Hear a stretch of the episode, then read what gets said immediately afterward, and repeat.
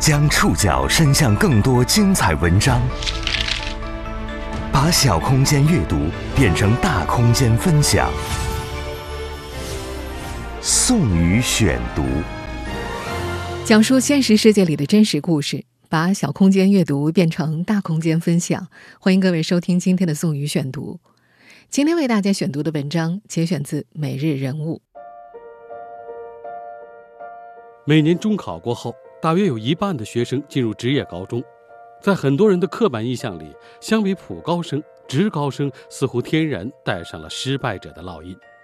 也因为这种刻板印象，很少有人能了解到职校学生的真实模样。作为离这群学生最近的人，占全国专任教师总数百分之四点七四的中职老师们，显然是最能观察到他们真实样貌的一群人。今天。我们就来认识一些刚毕业的年轻教师，他们选择成为职校老师的理由各不相同。职校的实际状况在他们进入那扇校门后一点点展露，推着他们不得不去思考：职校培养着怎样的学生，自己又将成为怎样的老师？宋宇选读，今天和您一起认识在职校当老师的年轻人。老师们对自己的第一堂课。总是印象深刻。在上海一所职业高中任教的吴淑瑜，就能清晰的回忆起一年前的九月一号。他准时出现在烹饪班门口，看到了一副毕生难忘的景象。教室里二十九个男生，三个女生，大部分人没带书本。几个学生拿出了烹饪课要用的擀面杖，不断敲击着桌子。最后排还有个男生，直接把双腿架上了桌，嘴里一下一下嚼着口香糖。这一幕，就像社会上流传的一些说法那样：一些职校生啊，懒散、顽劣、不学习、没规矩。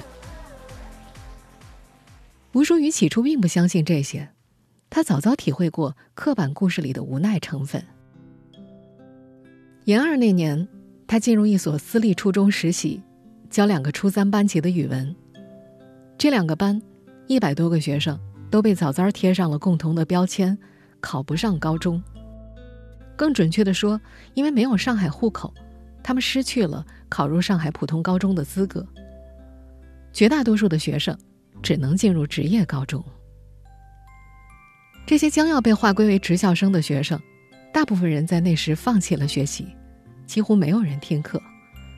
吴淑瑜抛出的问题很少得到回答，大部分人在睡觉、看窗外、窃窃私语，只有两个女生是例外，一直坚持积极举手发言。只是每当他们一发言，其他同学就开始起哄：“哇，你竟然在学习呀！”时间一久，最后的两只手也放下了。吴淑仪至今都记着那个画面，两个女生坐在位子上看着他。一言不发，像两座孤岛一样。那时，他突然冒出了一个想法，想去职高当老师，想看看那两个女生会有怎样的未来。后来，吴淑瑜如愿考上了上海某职业高中的编制，去教语文。进学校前，他带着戏剧文学专业给他的浪漫情怀。他想，职高嘛，没有升学压力了，不用再像教初中时那样。他可以把讲义打印好发下去，让学生们记住。他想带着那些学生们去阅读小说，去欣赏诗歌。和吴淑瑜不一样，从苏州大学计算机专业毕业的陈一鸣，没有想太多工作的意义。这个年轻男生是误打误撞当上职校老师的。二零一六年毕业之后，他就陷入不断考试的生活，考公务员，考事业单位。考银行，所有代表稳定的体制内工作，他都尝试了一遍，大部分的笔试也通过了，但因为他不善言辞，总是在面试的时候被刷下来。二零一八年，他再次考教师编制失败了，录取名额刚好截取到他的排名之前，但是，职校校长打来电话，说一名计算机专业课老师怀孕了，学校需要他去代课。现在回想起来，陈一鸣依然觉得一切来得太快了。八月三十号给他打电话，让他三十一号过去当老师，九月一号又让他当班主任。考了两年试，最后只花了三天就成了一名职高班主任老师，不过没编制。那年开学第一天，这名年轻老师慌里慌张地走错了教室，一直到下午五点，他才出现在正确的班级里。班里的学生悉数坐下，一共三十二人，十一人是电子专业的，二十一人是计算机专业的，三十一名男生，一名女生。学生们最大的共同点是。中考成绩都没能到达普高分数线，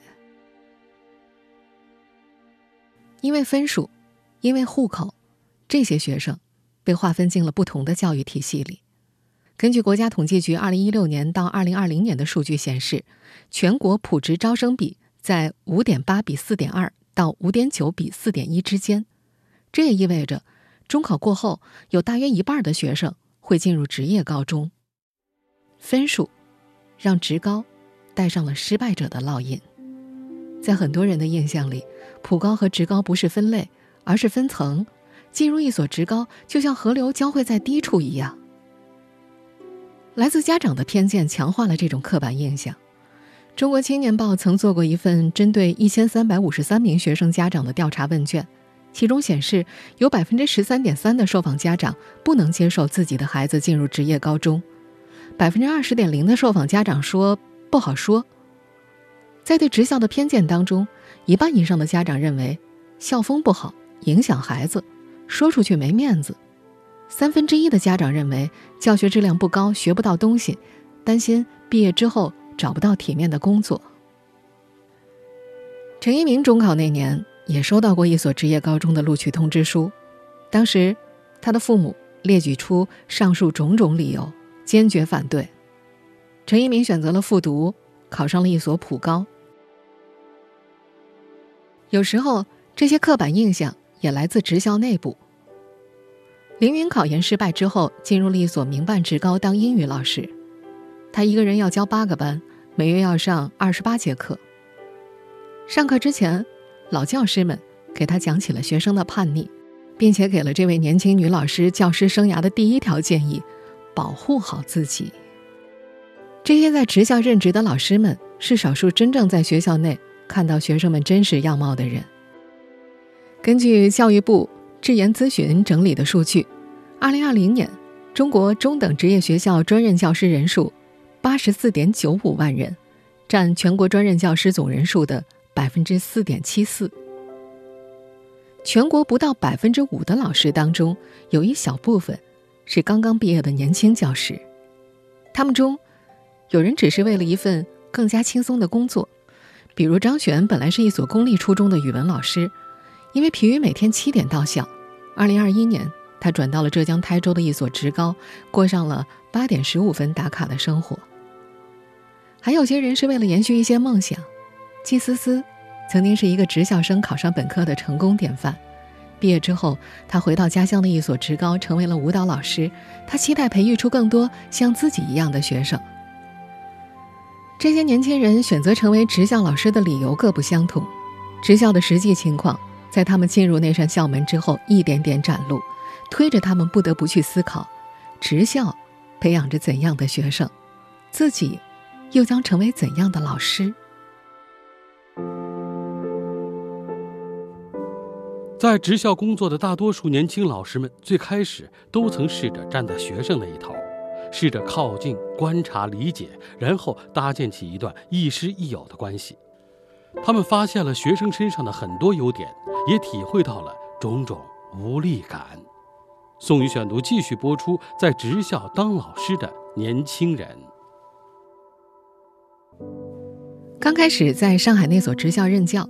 吴淑瑜在自我介绍上花了足足十分钟，他把自己的姓氏写在黑板上，指着他一字一顿的强调：“记清楚啊，长头发，圆脸，我姓吴。”可之后有学生去办公室找他，依然说：“我找语文老师，姓吴，男的。”大概一个月之后，学生们记住了吴淑瑜，并开始给他起外号。那天，这位女老师还没进教室呢。就听见学生们喊：“老吴来了！”一瞬间，吴淑瑜还以为喊的是他爸，不过他并不介意，反倒觉得学生们挺可爱的。称呼上的亲昵变化对他来说意味着师生关系的递进。凌云在一所护理职校当英语老师，学生大多数都是女生，亲近感从上课第一天就自然形成了。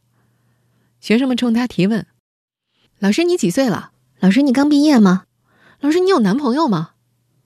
还有人把他层层围住，叽叽喳喳的问他美甲在哪儿做的，刘海怎么卷的。凌云毫不保留的分享，也得到了学生们的好感。年轻老师们回忆起这些片段，总是笑声连连。吴淑瑜觉得他的学生们身上仍有一股单纯的气质。他在办公室训斥课代表的事儿，偶然间被另一个男生得知了。那个男生拍着胸脯告诉他：“我不会说的，为了维护他的尊严。”在浙江台州任教的张璇则觉得，他的学生们已经体现出了一种成人间的体贴。上学期开学前，他曾经拜托一个学生帮忙整理表格。新学期即将开学的时候，那位学生主动给他发来信息，说自己这几天已经特意调开兼职的排班了，可以继续帮忙整理表格。在这些年轻老师们看来，这些孩子们可能只是学习不好。一谈到学业，难免有些挫败。在护校当英语老师的凌云说，他教的班级里，有学生连二十六个字母都写不全，有学生听写时抄了书，一个词组里的两个单词被抄写成一串，组成一个奇怪的唱词，连最基本的拼写规则都不懂。吴淑雨也体会过这种无力感。他第一次收语文作业，三十二人的班级只交了十八份。抱着作业的课代表用理直气壮的语气告诉他：“我们班就这样啊，老师你不知道吗？”不过在专业课上，在家乡某职校任职的舞蹈老师季思思描述了另一副模样。入学的时候，他的学生们舞蹈基础都很差，一个班只有一两个人此前学过跳舞，对基本功完全没有什么概念。他们中的大部分人缺乏自信。跳舞时身体局促，甚至害羞的都没法直视镜子中的自己。季思思不得不从绷脚、压腿、下腰这些基本动作开始教。他还讲起了自己的故事。他和双胞胎妹妹是当时整个重点初中唯二选择上职高的人，他们对学习毫无兴趣，一心只想练舞蹈。父母索性让他们上职校，后来两姐妹都通过了艺考。考上了本科，又都通过了考编，回到了职高，成为舞蹈专业课老师。他反复告诉他的学生们：“我也曾像你们一样啊。”故事起到了鼓舞作用。每节课前，季思思都要求课代表领着同学们先在舞蹈室里练习，所有学生都照做了。一个学期下来，从来没有人迟到，也没有人旷课。期末的时候，他还收到了学生们自己的排舞视频。他说：“他上大学那会儿，都是老师强迫着他们去排练、去拍视频的，而他的这群学生却是主动去做的。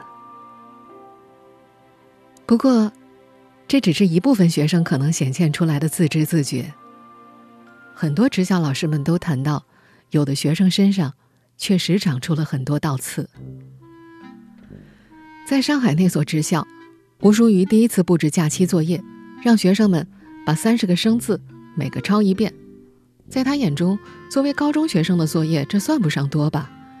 可是他的要求刚刚说出口，就得到了一阵强烈的反对。反对声当中，一名女生甚至骂了句脏话。那是个大眼睛、扎马尾、白白净净的女孩子，脏话出口的时候，把吴淑瑜吓了一跳，气得她都没吃下午饭。她说自己长这么大，从来没有被人用那样的词汇骂过。入校大概四五周之后。吴淑瑜就放弃和学生们做朋友了。他发现，一旦和学生们成为朋友，他们就不写作业了，就会故意跟你抬杠，然后那个学生甚至会领着所有的同学也不学习，违反校纪校规，故意给你搞事情。对峙，可能在这里才是一种常态。有新的英语老师刚进课堂，学生们就不着调的警告：“老师啊，你跟我们在一块儿，会被我们带坏的。”越往后，老师们越能领悟到，这些学生们身上长出的倒刺，很多都源自土壤。在他们的生长环境里，或许能够找到注脚。比如有一些可以从班级内部找到答案。吴淑瑜教的一个班，有个男生偷偷划走了父母卡里的几万块，拿到钱之后，他在班里提出，只要有人喊他一声“爸爸”，就能得到几百块的红包。事发之后，这个男生说，自己时常被同学们辱骂戏弄，他这么做，是为了换得一些正视和关注。还有些答案。可以从家长那儿发现端倪。在职校，请家长会比在普高难得多。吴淑瑜听到的大多数家长回复的版本都是：“老师啊，我管不了他，你替我管吧，怎么样都可以，打他骂他都可以。”还有愤怒一些的：“老师，我把小孩送到学校就是为了让你们管的呀。”甚至有一次学生谈恋爱，需要请家长。对方在听筒那边用不耐烦的语气说：“我自己都要谈朋友的了，哪管得上小孩谈朋友啊？”误打误撞进入职校任教的陈一鸣，在一些家庭身上找到了学生放逐自我的理由。一个周日，班里有个男生没来上晚自习，他打电话给男生的爸爸，连着打了七个都没有人接。两个小时之后，对方回来电话说：“哎呀，我很早就离异了呀。”孩子一直放同学家托管的，我这周末也没见着他呀，不知道什么情况。推脱之后，男生的爸爸匆匆挂断了电话。电话又打给了男生的妈妈，伴随着工厂里的背景音，那位妈妈在电话那头说：“小孩没去学校就没去学校嘛，老师，那你帮忙请个假吧。”然后。也匆匆挂了电话。年轻的老师们发现，比他们更年轻的学生们身上生出的刺，大多和他们生长的环境有关。他们中的有些人试图把学生们引导到自己认为的正确方向上去，但他们很快发现，他们很难改变那些已经接受了自己设定的学生们。宋宇选读继续播出：在职校当老师的年轻人。在上海，吴淑瑜曾经试图把他的学生指引到他所认为的正确的方向上去。他带过一个文化课功底不错的学生，字写得很漂亮，语数英成绩也都不算差。他觉着让这个男生去报考技能大赛挺不错的，这是一条职校生能够保送大专院校的路径。大赛除了一门专业技能，同时还要考语数英三门课。其中语文要求考书法，吴淑瑜觉着，在他看来，这场比赛简直就是为这个男孩子量身打造的。他兴冲冲的跑去告诉男生，让他报名参赛。起初，男生没有流露出太高的热情，但还是点着头答应了。再往后，他就开始装作没听见。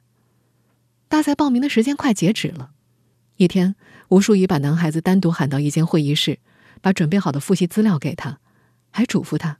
那你看啊，这几项呢，你都不用复习，只要再学一下这一项就行了。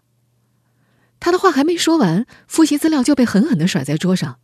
男生表现出极大的愤怒：“你能不能别管我？我这又不是在害你，你不是在害我，但你在烦我呀。”男生扔下这句话便离开了。惊诧、错愕，还有委屈。吴淑宇想不明白，他去找了自己的师傅，也就是他的代教老师谈心。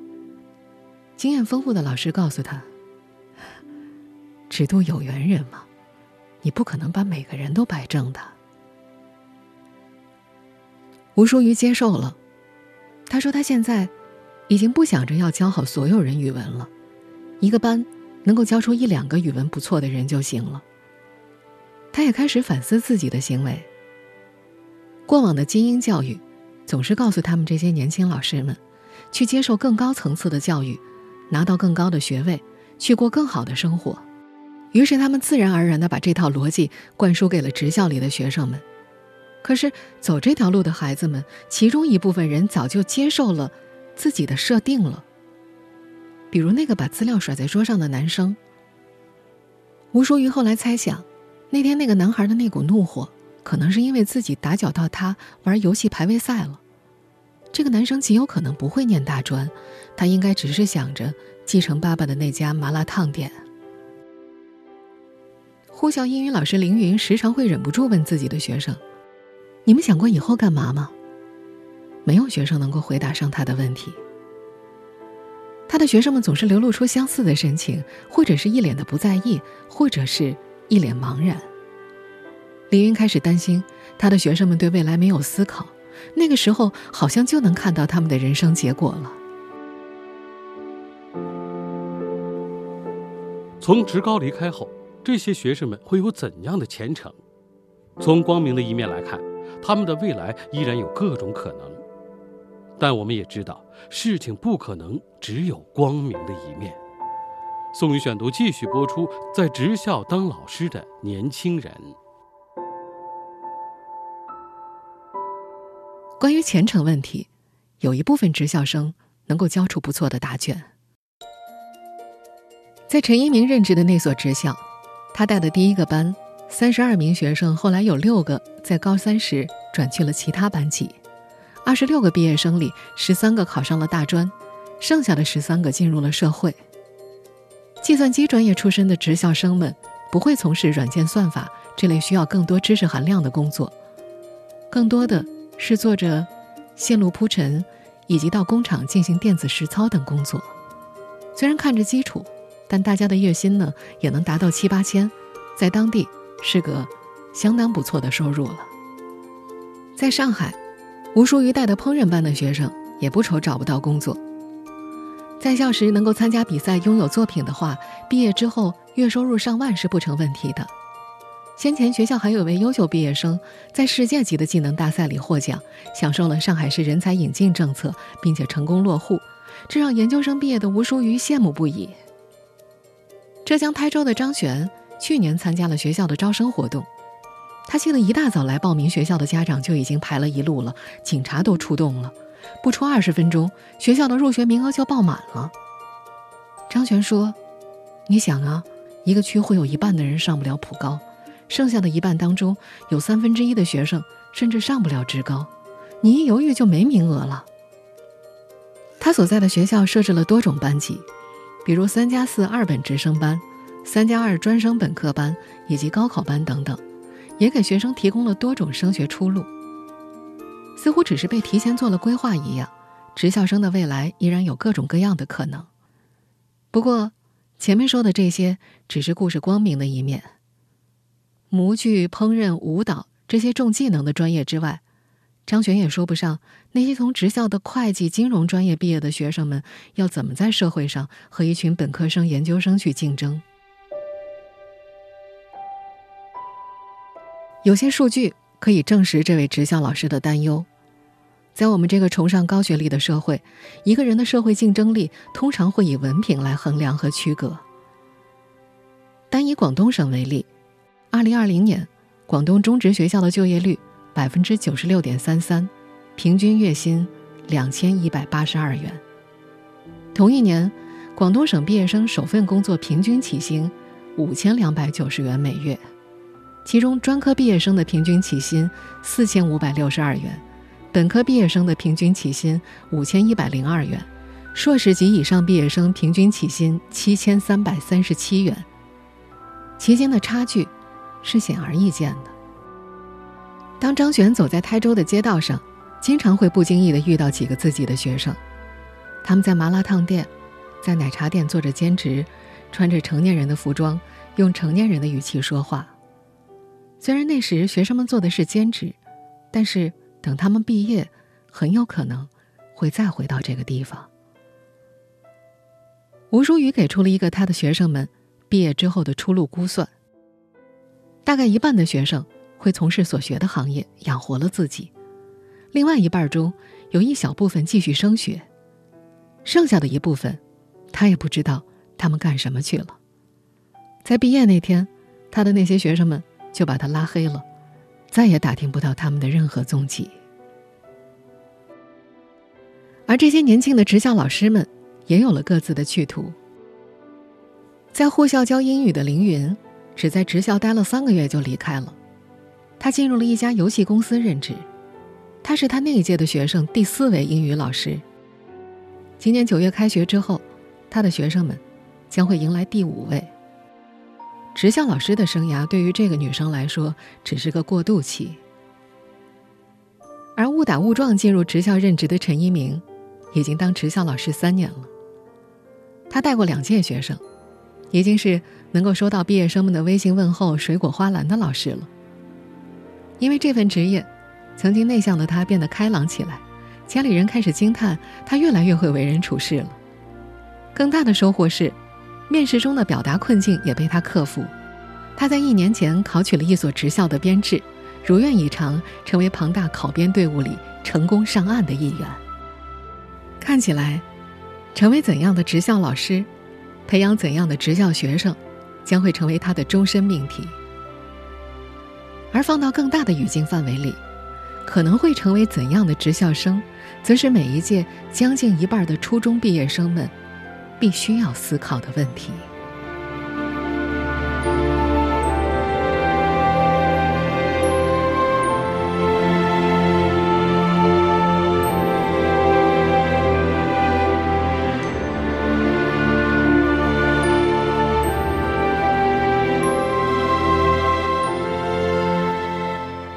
以上您收听的是宋宇选读，在职校当老师的年轻人们。本期节目节选自《每日人物》。收听节目复播，您可以关注本节目的同名微信公众号“宋宇选读”。我们下期节目时间再见。